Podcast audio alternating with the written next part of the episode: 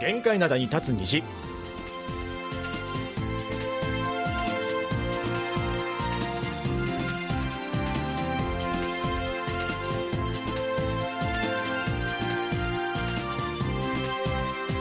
リスナーの皆さん、こんにちは。木曜日の限界灘に立つ日、金日のトマのジリンのトム、イジンヒョンです。ジェリー武田博光です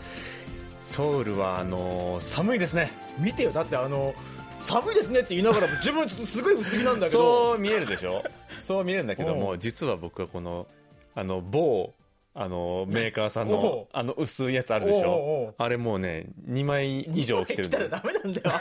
あれ汗逃がさないからあダメなのそうなんか逆効果だみたいな感じああでるもけすどごい、まあ、ポカポカしてますけども、だっておあったかいですね。この後ろほぐらいら木じゃない、うんで俺こんな格好じゃん、なんかアラスカでラジオやってんのかなってどっかいねう感じの、ね、北の国ですよねねなんかね雰囲気はしてますけいれどやもーもう、今はあの収録、えー YouTube ライブは、うんえー水曜日なんですけども、現在何度でしたっけマイナス、あ、今は10度ね。あー今朝は16度とかそうですね17度まで下がってましたけども、あのー体寒感いでいくともうマイナス20度ぐらいになって今日本もねかなり寒波が来てるみたいなこと、ね、言そうっでてすねますけどねうんうんうんあの昨日かな一昨日ぐらい普通に街歩いてても、うんマスク一応してるじゃない、はいはいでマスクのこの鼻の部分ちょっと空いてるじゃない、うんうんでそこからくこう息が出るじゃん、はいほんじゃそれで冷たい空気が当たるからもう眉毛とかまつ毛が真っ白になるのよあ、わかるわかる。わかるよねねあなりんなます久ね々に体験したよね僕はあの車乗ってきたんですけどおもう、車にあの、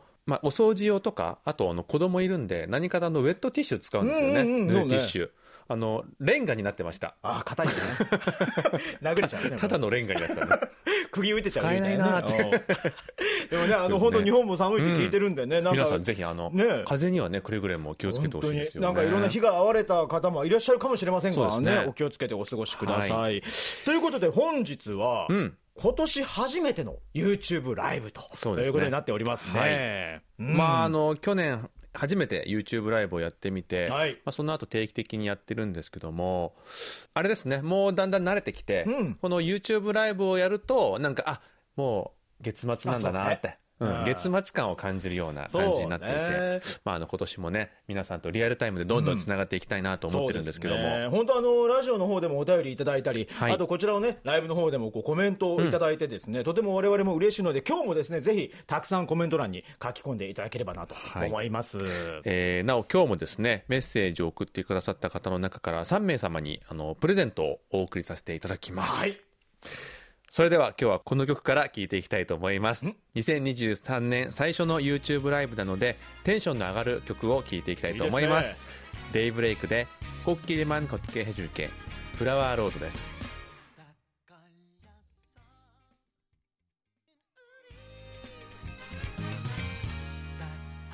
はい、えーデイブレイクの「コッキリマンコッケヘジュケフラワーロード」をお聴きいただきました、はい今あのちょっと曲流れてる間あの、うんハンガンの映像を流れてたんですけども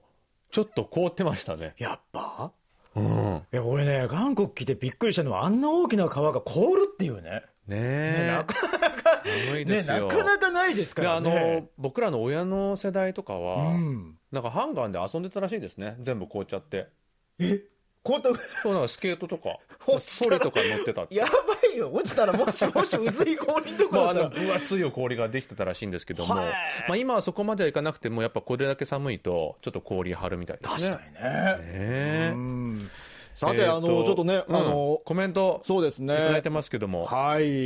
えージェイルさん、アンニョンと、あとニオロさんが、はいテリーさんうん、コチュワサビチャンネル2万人達成そうなんですよおめでとうございますありがとうございます、あのね、本当、この旧正月中にいきなりバーンとね、上がってね、えたくさんの人がいっぱいね、あの登録していただいて、ありがたいななんていうふうには思っておりますね。そうですねはい絶好調ですねありがとうございます。あハマヒーさんもいらしてますうん、ね、浜井さんね、ありがせよってね、もう声が聞こえてきそうですね。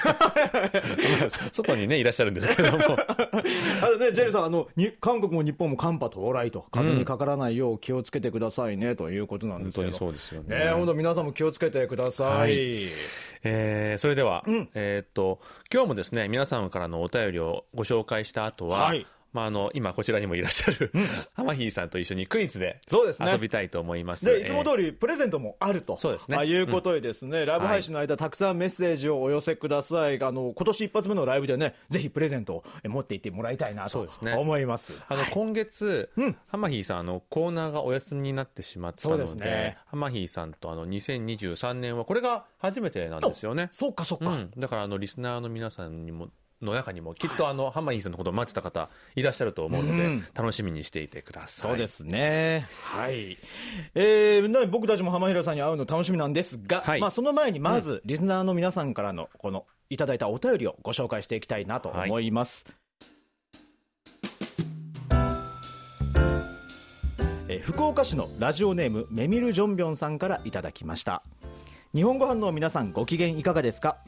1月26日は2001年に新大久保でホームから転落した人を助けようとして亡くなった韓国人留学生のイ・スヒョンさんと関根史郎さんの命日です福岡の新聞にはプサンで3年ぶりに開かれたイ・スヒョン追悼集会の記事がありましたまた1月16日の NHK の世紀の映像「バタフライエフェクト」では災害や戦争の中自らの犠牲を顧みず人助けをする人々をた取り上げていましたが新大久保での事故から数年後にホームに転落した人を助け出したという男性の一人はちょうどイスヒョンさんに関する本を読み終えたばかりで体が勝手に動いたと言っていました。その方は韓国と日本の架け橋になりたいとおっしゃられていてイスヨンさんの思いが受け継がれているのだと思いました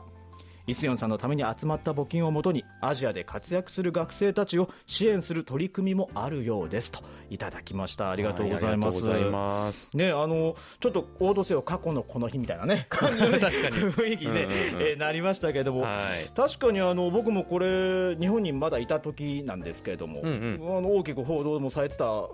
思いますし韓国でも大きくされていたやんじゃそないれではすか、もうめちゃめちゃ大きく報道されてましたね。ねえであの KBS をはじめ、えーいろんなメディアで取り上げていましたしそうですよねうんメミル・ジョンミョンさんのお話はい聞いてびっくりしたのは、そのイスヨンさんから影響を受けた人がまたあの同じ状況で確かそれも新大久保駅だったんじゃないかなって僕記憶してるんですけど、僕も確なかんかそう聞いだったたこととあるかも。はいうんでね、あのこのイスヨンさんがされこういう、ね、行動されたことでこう新大久保駅とかに、ね、このめ前にこうプレートが作られたりもしてましたからね、まああの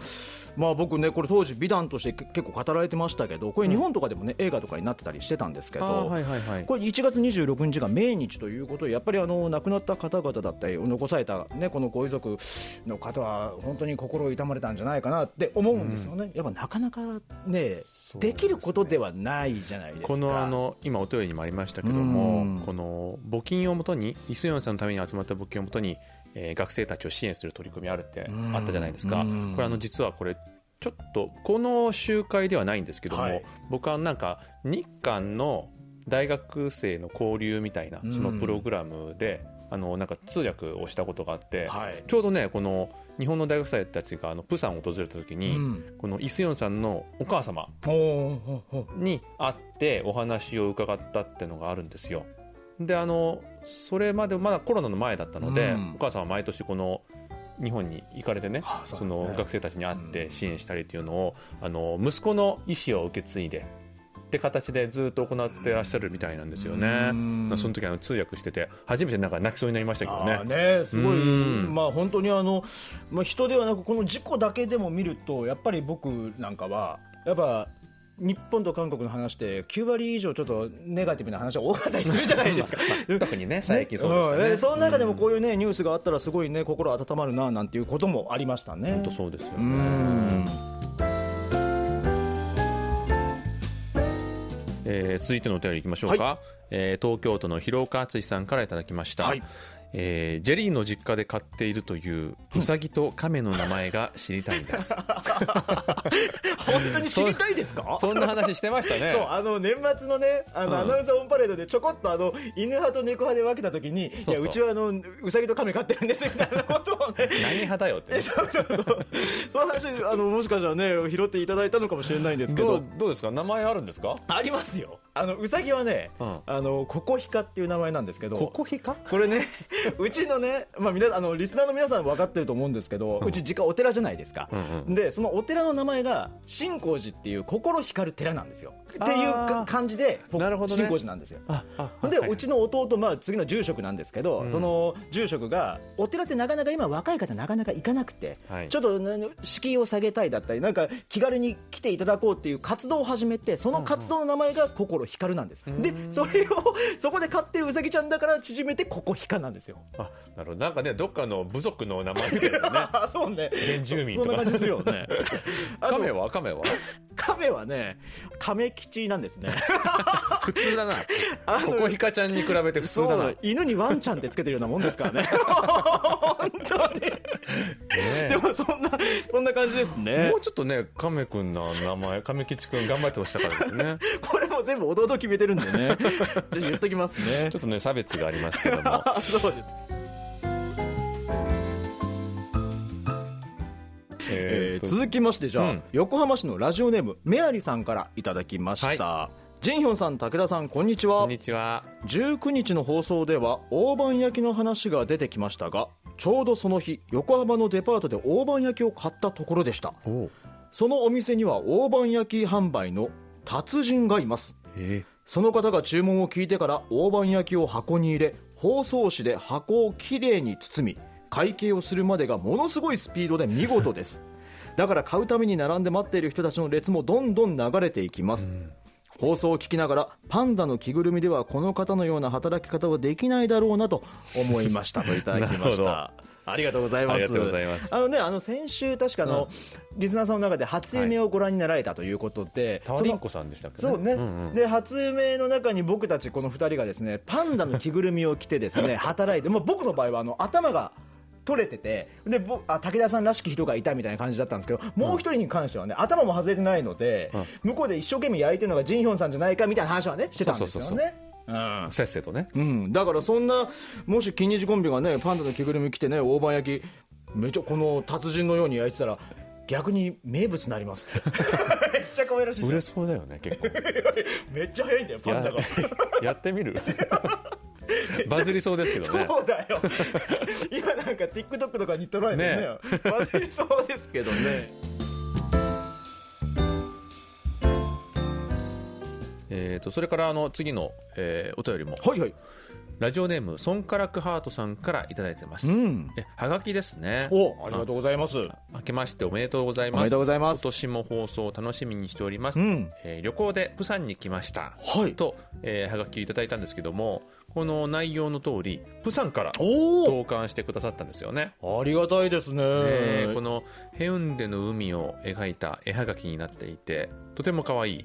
あれですかねプサンであの購入なされたんですよねそうでしょうね多う分んうんいやプサンもね美味しいもの多いですし、ね、行ったらねこれ食べるみたいなの僕もあったりするんですあけど、のこの前ハマヒーさんのコーナーでもあった、あのナプコナッコプセナねポッセね、うんあれもプサンですよねそうですよねちなみにねこの切手が貼ってあったんですけどほうほもうピョンチャンオリンピックの記念切手で八角形の珍しい切手でへえ初めて見ましたってれいでうか初めて、もう切手なんか見ることないですもんね最近そういや韓国で俺買ったことないよ本当にってす切ってて見る機会あんまないよ、ね、本当にないですねおかげでね久々にあの切手を拝見させていただきすましたごいねピョンチャンオリンピックのまたね記念切手みたいな感じでねねえいやありがとうございますありがとうございますあのぜひねあのおはがきなのであまり長々と書けなかったっていうのもあったと思うので、うんうんうん釜山でどんなことされたのかえーぜひ感想なんかもそう聞でかすせねていただけたらなはいと思います。日本書いたらねあの書いていただいてはい送っていただければななんていうふうに思います、うんうんあとですねまたあのこちらにはがきでいただいたお便りなんですけれども、えー神奈川県の加藤幸子さんからいただきました、はいありがとうございますねあの毎回こうやってねあのトムとジェリーのねあの絵描いていただいてるんですよね、うんうんうん本当可愛らしいありがとうございます今回はサッカーですかねサッカーボールなんだサッカーかな、まあ、ワールドカップあったし、ああなるるほどね、おーえー、イさん武田さん新年明けましておめでとうございあまりがすとうございまえーす、体調が悪くてラジオを聞けていませんかずららっと応援していますとああありがとうございます大丈夫ですかありがとうございねます「よしみはせよ」と書いてるんですけどねよしみ励すんだ、ね、 一生懸命頑張りおま大す事になさってくださねい本当お大事になさってくださいね、またねでもこうやってね絵も描いていただいてありがたいですねねなえるほーどね、皆さんありがとうございます、はいありがとうございます、えーそれではですね、うんハマヒーさんに来てもらう前に、え1曲聴いていきたいと思います、はいえーこのところの寒波で改めて冬を実感した方も多いんじゃないでしょうかそうですねエイプリルでスノーマンですはい、えーエイプリルでスノーマンをお聴きいただきました、はい、ということで今日も、この方をお迎えしたいなと思っております。本当ね、あの、このところすっかりこのクイズのお姉さんとして定着されたんじゃないかなと思います。浜平京子さんです。イエーイ聖母マリパデセセヨーボンマイセーボンマバルイバルセセヨヨ明けましておめでとうございます。おめでと浜うござい平ます京子です。はい。 いや2023年に入って、うんもう結構しばらく経ったんですけれども、はい私皆さんとは久しぶりでそうですそようね。ですよねそうなんですよ、うんうんだから今日ねもう2倍のパワーを蓄えてやってまいりましたありがとうございます。いつもの2倍ですかはいかなりトゥーマッチな感じですけれども張り切ってお届けしたいと思いますよろしくお願いいたします本当にあのなんかこうライブといえば、んもうこの絵っていうのがなんかてそうね定番になったんじゃないかななんもう定着してるんじゃないですか思うんですけどもうね。ねこの雰囲気ね落ち着くわいやダメですよ。本番ということを忘れてしまいそう なぐらい本当にリラックスしておりますけれあどりがも、たいですね。はい。ところで浜木さんあの旧正月はどう過ごされました旧正月ですかあの以前中足はもうこちらに帰ってこられてましたよね、はい帰ってこられてかもう韓国に移られてはい中足はなんかあのすごくいっぱい料理をしたうんうんうんうんみたいなお話伺ってましたけども、はい今回もやっぱり今回もね輪をかけてやってまいりましたよ、 旦那の嫁として、はい妙塗りとしてねあはい、妙塗りとして、うんこれあのーまあ日韓夫はい婦の方には結構共通して、分かっていただける感情だと思うんですけれども、まあそれら旧正月が終わって、まあ、自分が住んでる家に帰ってきてもう「はあ一杯飲むか!」みたいな そんな感じででもねあの本格的に、うんうん旧正月をはい旦那さんの実家で過ごさせてもらったのがほぼ初めてだったのあで、ーそうなんだはい、もう食べて飲んで時々お手伝いして、うんでまあ旦那さんの甥いっ子ちゃん姪っ子ちゃんがいますので、うんはいもう延々ゲームして遊んであお年玉までいただいてい子た供だのよあいいたいじゃないうに過ご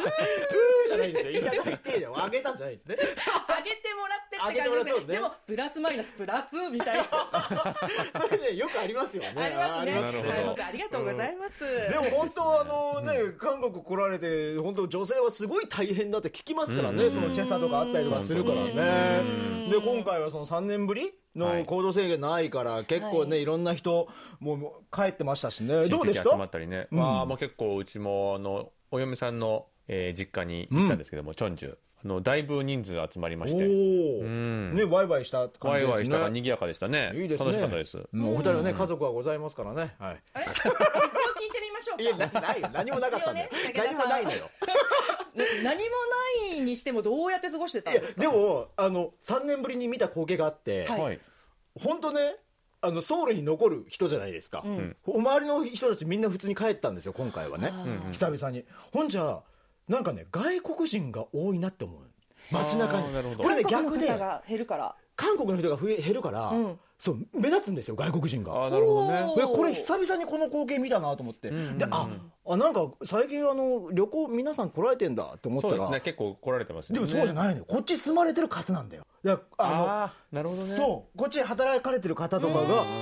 ソウル出てきて遊ばれてるとかね、はいはいはい飲みに食べに行ったりとかされてる、はいはいはいそれを久々に見たなと思って、うんまあ僕もそんなの一人なのかなっていう感じですよね、まあまとめるとも寂しく過ごされたってい うことですから、ね、寂しい、まあ、寂しいよね。まあね YouTube の編集なんかもありずっまと、すからねえずっとやってましたからね。はいまあ、あはのい。韓国は旧正月のお休みが明けたばかりということで、ちょっと私もまだなんかこうお休みボケみたいなのがまあ残ってるは感じいがはいはいはい あるんですけれども、はい張り切ってクイズをお届けしようと思います。そうですはい、ね。コメント書いてくださってる方がもう浜平いらさっしゃいまんす出てこられて、浜平さんってね、待ってました。うんねえジェルさんが。ほんまに ありがとうござ います。えーゆずさんもね、ねえワンニーって、はい手を振本っ気てらでっしすゃよ。るねはニオロさんも浜平さんパンチャッパンチャッ服が可愛いですと。い。あ、そう、光ってる、光ってる。 めっちゃ笑ってるちょっと新年一発目なので、張り切りすぎて。なんかさ先ほどね、あの、コンセプトちょっとお伺いしましたけどもあ何なんですかああるんですよね、ココンンセセププト。トは宇宙人です。明けましておめでと古い服古い宇宙人なくてももう宇宙人。う。こらー でもまあ褒め言葉としてそうです受よけ取らせていただきたいと思いますけれども、 P さんもね、アニョハセヨ浜井さん、起用をお年玉は診察ですと、いただきましもたう近くにいね。らっしゃったらお年玉あげたいぐらいのコメントありがとうございます。い感謝やみねだ。、本当、服ね、皆さんやっぱ目立つんですね。うんね。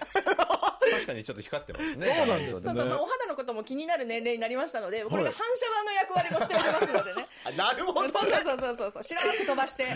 いきたいと思いますずっ。とじゃあ、浜平さんの横いよう、じゃあ。 どうぞ。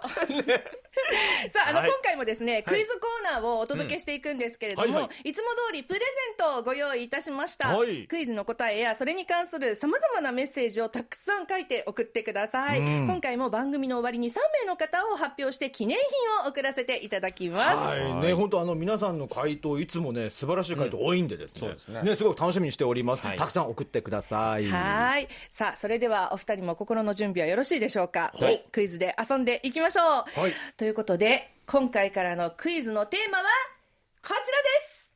韓国基礎能力資源基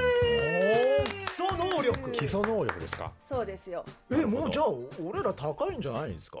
まあ、お二人はそうだと思いますけれども、でもね、逆に、まあ、私、まあ、日本人ですけれども、はい日本のことじゃ何でも知ってるって言われたら、うん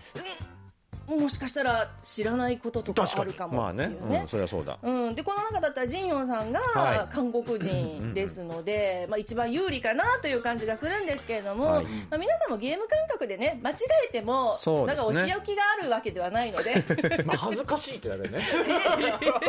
全然大丈夫ですよ、もうあの気にせずですねもうバンバン果そう敢ですにねお答えをコメントそうでですいねただけたらと思います、まあ、それに今年はですね日本から韓国に遊びに来てくださる方々がますます増えてくれたらいいなという願いも込めてこういうクイズを準備いたしましなた、るほどまあ、基礎知識と言われると、はい特にジンヒョンさんは間違えたらどうしようなんて、ね、ちょっとハードル高くなってますけども。はい、でもそれむしろねありえるかもって思ってるんですよ。どう はいまあ、さっきも言ったように日本人でもね日本のこと何でも知ってるわけではないので、まあ、あのジンヒョンさんには韓国ってこんな国だということを、まあ、改めて、あそうかって感じていただけるっていうのもねいいかなと思いました、さあそれでは「Are you ready? GO! あ違ううん 何何何準備ですぞ! 」ねえ楽しみだそれでは参りましょう問題です韓国の国旗といえば中央に丸印があり四隅に黒い線が配置された太極旗手国旗ですが、はいその旗の丸印の中にある赤と青、どちらが上でしょうかあいや鼻こ水これれははちょっお二人は分かったら、はいと挙手をして、私が、じゃあ誰々さんと言ったらお答えいただきたいと思うんですが、リスナーの皆さんも、もういち早くコメント書いてくださいね。お二人よりも、もう早く。とさすがにね、これは僕はわかりますよね。上ってまあ上ってこういうことだよねあ上ってこういうことだよねここ上まあ、ってことだ真よんね中の丸が、曲線で上下に分かれてるんですそようね。そうそうそう。はい、でどっちかが赤でどっちかが青なんですけれども、えーどっちが上かっていうちょっと待ってマジ分かんなくなってきた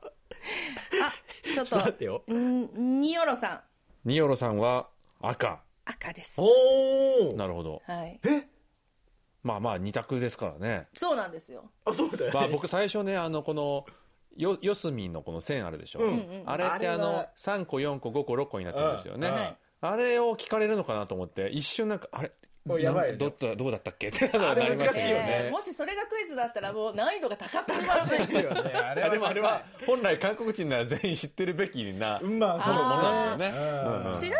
ヨンさんは、はいその四隅の線がどういう形になってるかって書けますあかけますよかけますおおさすがだねかけるかけるさすがえ武田さんはかけない書けないですよねないやかけないよあれでは、まあ、やっぱねなんとなく見てますもんねなんとなくまあ見てるよ中ね学校とかでね習ったりするんであすけとど、日ね、本が簡単すぎるのかもね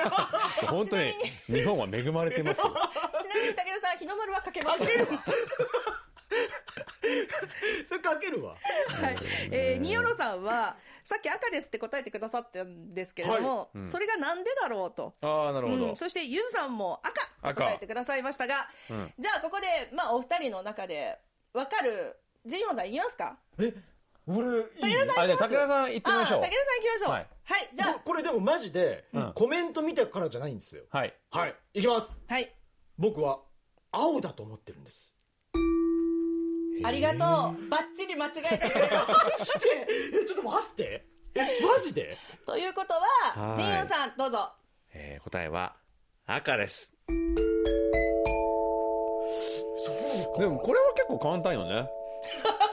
それを間違えた人が今ここにいらっしゃいもう太ます陽と海と考えればもう間違えることはないですねまあ、あのそれが由来なのかはちょっと僕もあの定かではないんですけども、うん、今からじゃあ説明しますよ、はい赤と青のセットで陰陽五行説の陰陽を表してるんですね、そうですね、ははい、そうなんですよ。で、えー周りに、えー上に来ているのがお答えの赤。うんこれが、まあ、陽ですね。なるほど、うん、陰陽の陽。そして、き下に来ている青が陰ということになります。まあ、覚え方としては、太陽と海。うんううんん。だか上ってそういうことからそうやって覚えたら絶対忘れないですよそうですねね。俺あの丸い部分が上だと思っちゃったあれ違う のええどうえ、しちょたっと待って、悪い部分がめて、もう、意味がわかんない。うんまああの頭の中ちょっと覗かせてもらってえーまず、問題の根本から理解されていなかったという。なるほどなはい、そうなんですよ。ねえで、四隅の線なんですが、はい当たるも発見、当たらぬも発見という言葉がありますが、うんその毛を意味してるんですね。はいはいで、街中を歩いていると、大通りに対極旗が掲載してある風景が目につきますので、まあ、韓国の方々がどれほどその旗を、国旗を大事にされているかっていうのがわかりますよね。うんまあ、日の丸と比べるとかなり複雑なデザインになっているんですけれども、そうですねうんうんまあ、あのジンヒョンさんもさっきおっしゃったように韓国の方は大体このデザインを覚えている、あの学校で習ったりしますねあー小学校とかでみんなで実際に書いてみたりあまあ書く書くねうんううんんということでねこのクイズはニョロさんゆずさんは正解大正解ですねということになりおまめしでたとうございますよかったらまた番組が終わった後に、はいあの対局旗がどんな旗なのか改めてじそうっでくすりね見ていただきたいなと思います。はいうん特にねあのジェリーさんはいしっかりと見てくもだうさい今見ていい本当にいいじゃないですよいやもう一問目からもうまんまとね、なんか楽しい感じにしてくださったなという感じ で、はい、ありがとうございました。さはいあ、それでは続いての問題に参りましょう。行きましょ問題です。問題です。うは2回言った。えなんで韓国で一うん番高い山は、チェジュ島にあるハンラー山です。うんでは、その次、2番目に高い山は何山でしょうか次の3つの中から選んでくださあい。1番、チリ山。ジェリーさん2番、ソラツ山。サラキさんもうよくない3番、トギュ山。ほう えーちょっと自信ないえでもちいやうんこれは3択ですから、リスナーの皆さんも分からなくても番号で答えていただいたら参加できますので、どんどん書いてくださいね。 1番チリさん、はい2番ソラクさんソラクさん3番、闘牛山。東急さんおじいんえこれあの僕3択じゃなかったら答えられなかったかもえ嘘も2番目に高い山はどこでしょうっつったら分かんなかった俺でもあーうえ僕はまああこ答え言っちゃないんだけどわかんないけど、一1番か2番はすぐ思い浮かんだのあまあ山の名前自体はねで高いっていうの思浮かんだけど知ってるしうんうんうんうんででももどっちが高いって聞かれあたらね3択でよかったと思った のにその3択で 2, 2つ思い浮かんだの2つとも言われちゃったからまた迷うそうです ようね。んこれはでもね日本の方なんかは本当に分かんないじゃんでも日本も2番目の山ってわかんないよ富士当山然はみたいに言いまし たね。富士山は分かるけどね富士今山うん、わかるそうそうそうなんですよね。確かに2番目3番目ってなるとうん。あまりなんか知らないかもそうよね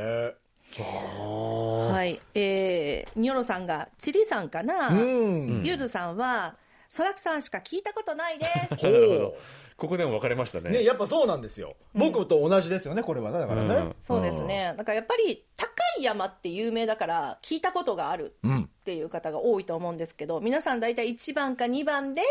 迷っているかなという。一斉ので答えますかはいいいですね、じゃあ私が合図を取らせていただきますね。はいい、っせーのでチリさんそらくさんちょっと待ってあ違う分かれましたよ。分かれたえどっちがどっちって言いまし僕たチリさんです僕は2番のそらくさんはってなんすかはってなジンいヒョンさん、はい本当に韓国の方ですか。あ僕ね帰国子女なんですよ いいとこだけいいとこそだけこで出してきた。じゃあ、あの武田さん、もう一回ご自身の答えを言ってください。チリさんあチリさんの方が高いのねそうなんですよ。うはーんい、一番高い半ラ山が標高1947メートル、んチリ山は1915メートルということで、ほぼ変わらないんだそう、わずか32メートルへえはいそんだけしか変ほわんのらないわですずねかな差なんですよね国土の7割が山と言われている韓国ですが、全体的に低い山が多そうそうそくうそうて、2000うメートル級の山は実はないんですよ。ちなみにそらくさんは何メートルなんですかえっ、と、わかりません。でもあのねあの僕 土手ですねそのソラクさん、パンラさん、はいチリさんって全部行ったことあるんですよ。えー、すごい、あいやの登ってはないんですけど、んあの登ったのは半ラさんぐらいかな、へえ。でもあるんですけど、実際じ実はでもチリさんが俺一番高いと思ってたんですよ、うーんはあ、あ、ハリさんうよんりそも。うそうそうそうそうあなるほどね結構高いイメージがあって、はいはいはいかまあでもわずかな差ですけれどもそうなんですねその武田さん登山されるじゃないですか、はいはいはいだから聞きたいんですけれどもちなみに千里山登られた時の思いいや出チリさんは登ってはないんですけどあ登ってないそその麓で撮影があったんでそのあー下まで行って見てうわすごい高い山だなっていうのはあったんです行ってこられたんですね、ハリさんは半ラさんは行ってめちゃめちゃ風強くて降りましたそうですねあ安全をとってく ださいめちゃくちゃ体吹き飛ばされるかなと思って。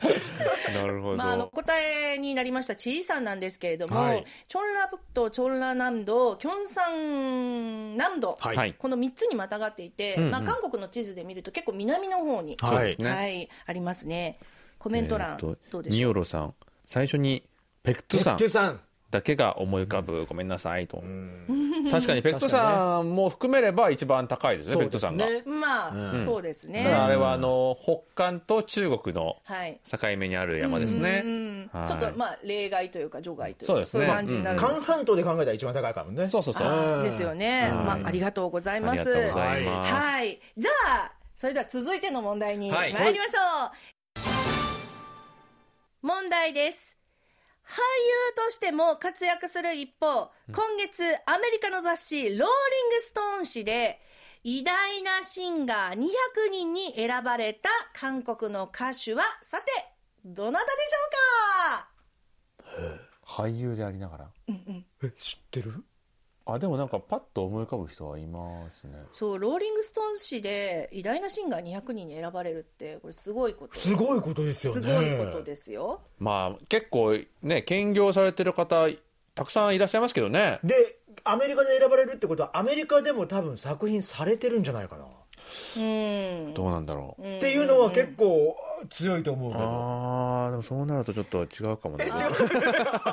僕思い浮かんだ人違うかもなマジでちょっと、もうこの番組国際的ですねアーミー BTS さんあアラビア 語で答えを書いてくださっていあら本当て、コメン読めないト書いてくださっていて読めないですねどうかわからないですけれど もありがとうございますありがとうございますサラーマライクン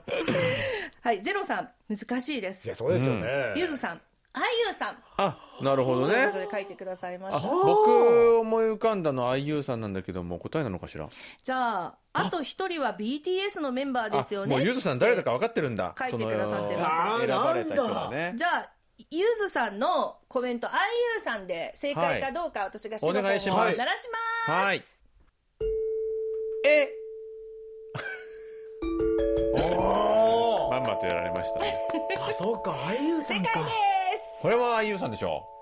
ちょっとどうしたのよあそうマイデ俺ィアミスターを見を見た我々は俺あのピさんかと思ったああーなるほどねああそうかレインねそうレインさん P さん確かにそれも選ばれうんるのかなって思ってたんだけど確かにあのハリウッドでねそうそう映や画ら撮れってましたしりするからねえなるほどね答えは IU さんだったんですけれども今回のランキングで、はい IU さんが135位そしてあのゆずさんが書いてくださった BTS のジョングクさんはが191位にランクインしました、なるほど IU さんはやらわ柔らかい声ながら幅広い音域と強いメッセージ性を持っているボサノバポップスジャズバラードなどなどさまざまなジャンルをこなせるという評価でランクインしました。あだからアーミー BTS さんこれ紫色のハートなのああそうねそうそうそう、ポラヘですよね。 BTS のそうですよねはいあーそうそうそうなるほどあねりがとうございます。シュクラン。ンゆずさんよくご存知でいやす晴らしいごいゆずさん ねえ、すごいですね。ゆずさん、すごい。ゆずさん、おめでとうございます。ね、ニオロさん、あの、ここ得意なのに分からない で。あーそっか、ちょっと悔しい思いをされてるみたいですけれども、あゆさんといえば、あの年明け早々、俳優のイ・ジョンソクさんとそうですねの熱愛が発覚しまして、超大物カップルうん。そうですよ、もう私、イ・ジョンソクさん、めっちゃ好きなので、何の告白本当に。だからまあ、あゆさんも好きですけれども、うんそっかあそうだったんかしみじみってちいょうっとイ・ジョンソクロスになってるんですねそうやっぱりドラマ見ててね あの微笑みとかあの眼差しを独り占めできるってどんな気分って思っ てでもなんかね、あゆさんおっしゃってましたよ精神的にすごい支えられてるみたいなね。あそうねことをおっしゃってたのが印象的だな、なんていうのは思ってたんですけどあねー。それは素晴らしいですね。ははい、ということでありがとうございました、はいありがとうございますさあそれでは続いての問題がもう最後になってしまいますはい早い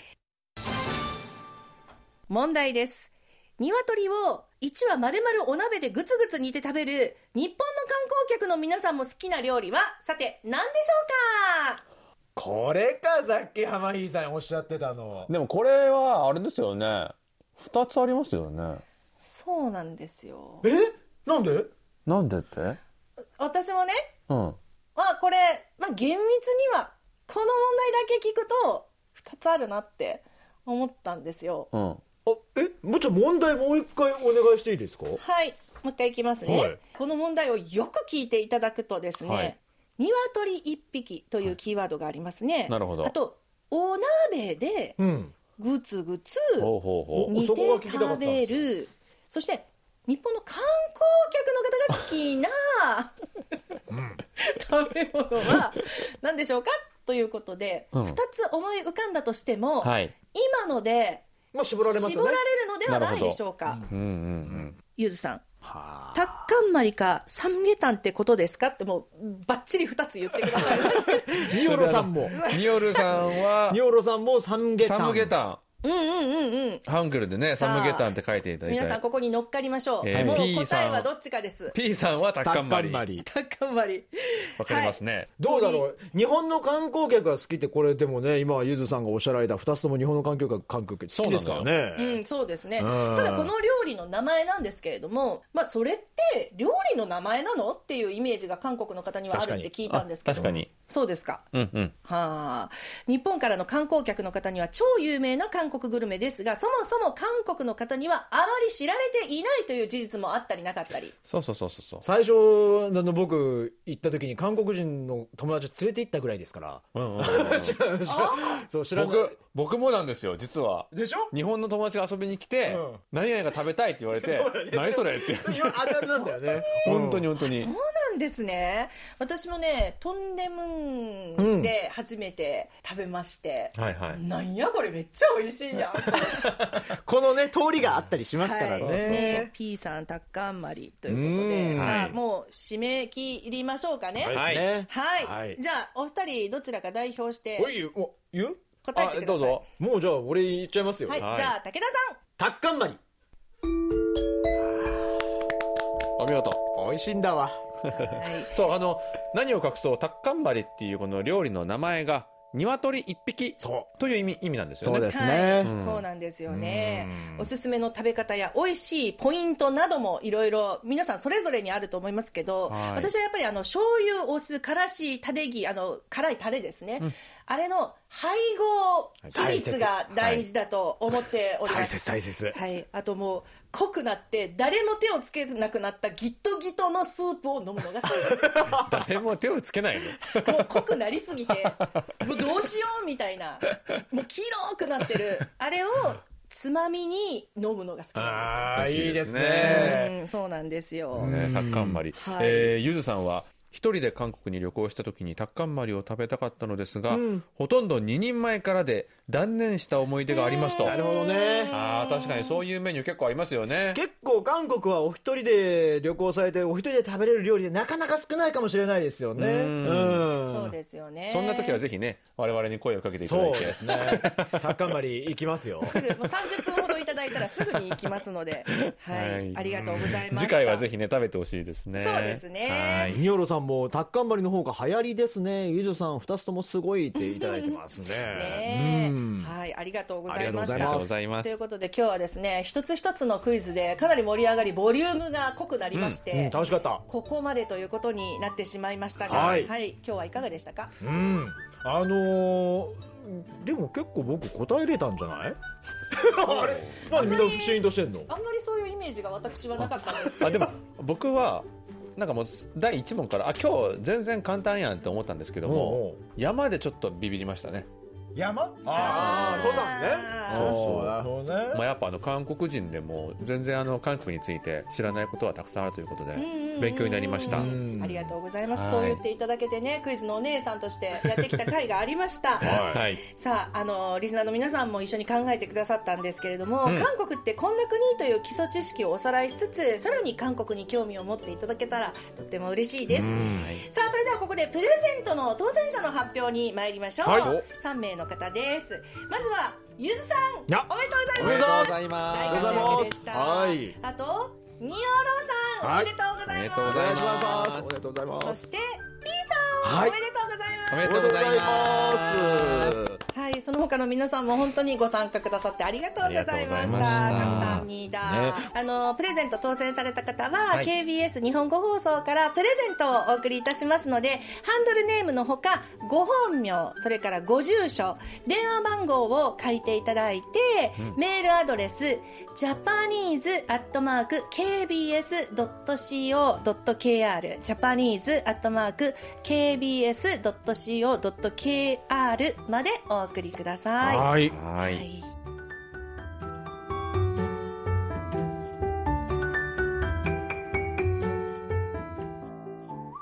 さて、はいお別れの時間がですねそうですね。そろそそろろそ近ろづおい別てれの時間ですねは。ここで少しお知らせがあります、はいえー毎月最後の金曜日は過去の特別番組をお届けしています。えーですので、金曜ステーションはお休みになって、えー特別番組が放送されるわけなんですが、あの、先週の案内で、1月20日が、えーお休みになって再放送が放送されると、えー案内をしてしまったのですが、これはあの間違いでして、えー今週27日に、えー過去の特別番組がお届け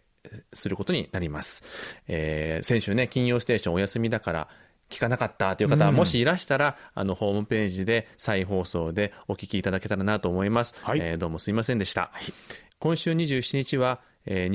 2019年4月4日に放送された特別番組、大韓民国臨時政府樹立100周年記念番組、ユンシーカの100年の再放送をお送りします。はいということで金曜ステーションはお休みさせていただきますご了承くださいそれでは来週も木曜日にお会いしましょう。木曜日の限界棚に立ち時、近日のお相手は、トマンドジェリートム、イジンヒョンと、ジェリー武田博美でした皆さん、ありがありがとうございます